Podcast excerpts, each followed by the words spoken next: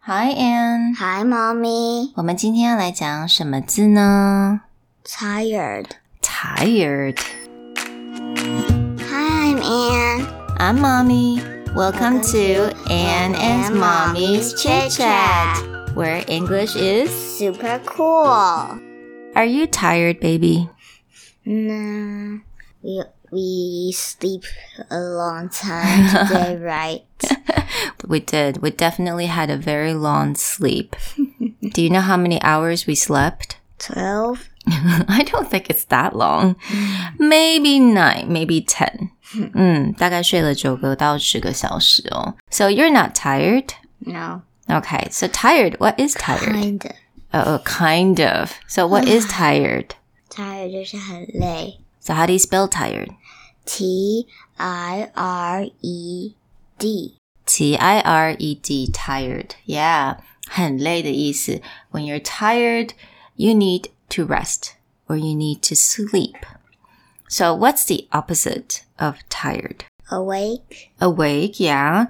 我们 tired 的相反呢就是 awake， and 非常-嗯，还有 energize. That's very good. Awake 就是我完全醒着的感觉。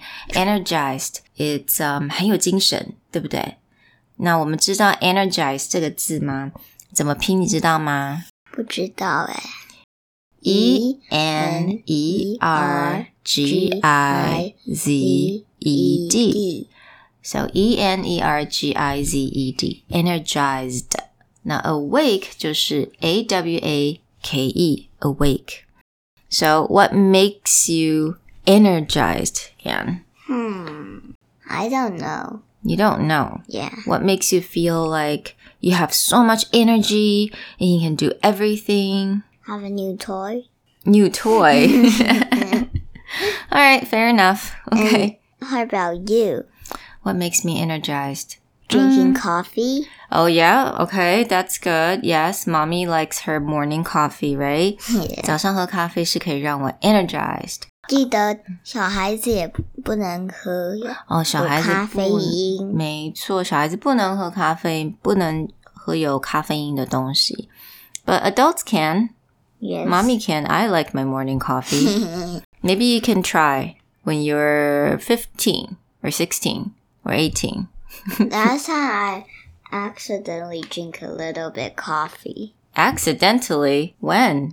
我有一次那个有一个珍珠在 coffee 里面，我要吸那个珍珠，又不小心吸到 coffee。你说的是茶茶吗？对 Oh, okay.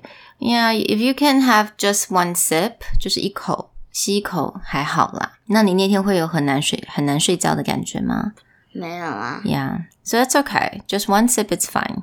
Yeah.